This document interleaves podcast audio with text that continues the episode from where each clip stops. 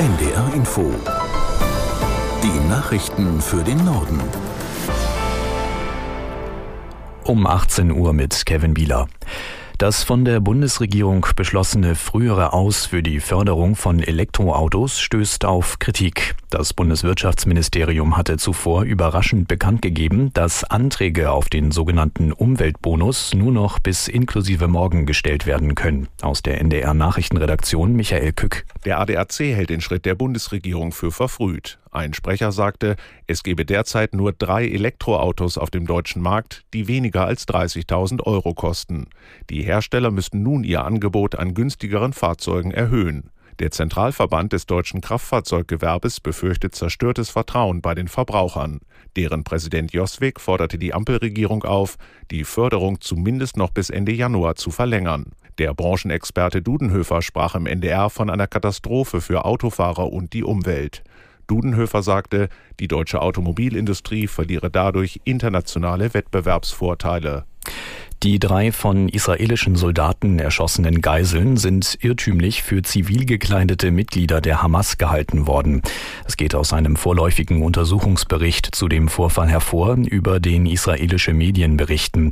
Den drei Männern soll demnach zuvor die Flucht aus den Händen der Terroristen gelungen sein. Weiter hieß es, sie hätten weiße Tücher geschwungen, um als unbewaffnete Zivilisten erkannt zu werden. Das israelische Militär ist laut Bericht allerdings von einer Falle ausgegangen und hat deshalb das das Feuer eröffnet.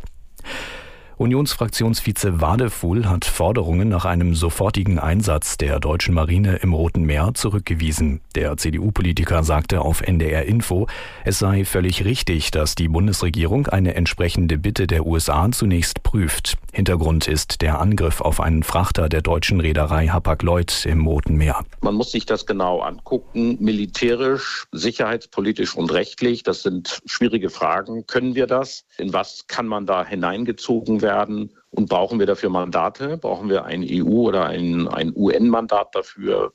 Brauchen wir ein Mandat des Deutschen Bundestages? Das ist alles nicht so ganz einfach. Äh, und deswegen denke ich, ist es jetzt richtig, dass die Bundesregierung erstmal in eine Vorprüfung äh, eintritt und dann auch mit dem Parlament redet, denn die Bundeswehr ist ja eine Parlamentsarmee. Unionsfraktionsvize Wadefuhl auf NDR Info.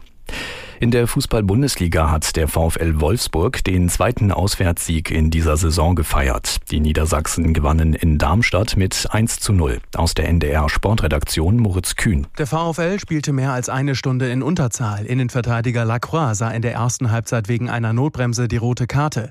In der 63. Minute erzielte Lovro Meyer den Wolfsburger Siegtreffer. Durch den 1 zu 0 Erfolg beim Tabellenletzten Darmstadt rücken die Niedersachsen auf Platz 9 vor. Dortmund erspielte sich in Augsburg viele Tore Torchancen, kam aber nur zu einem 1:1 Unentschieden. Der BVB verharrt auf Europa League Rang 5. Mainz bleibt Vorletzter, 0:1 Niederlage gegen Heidenheim.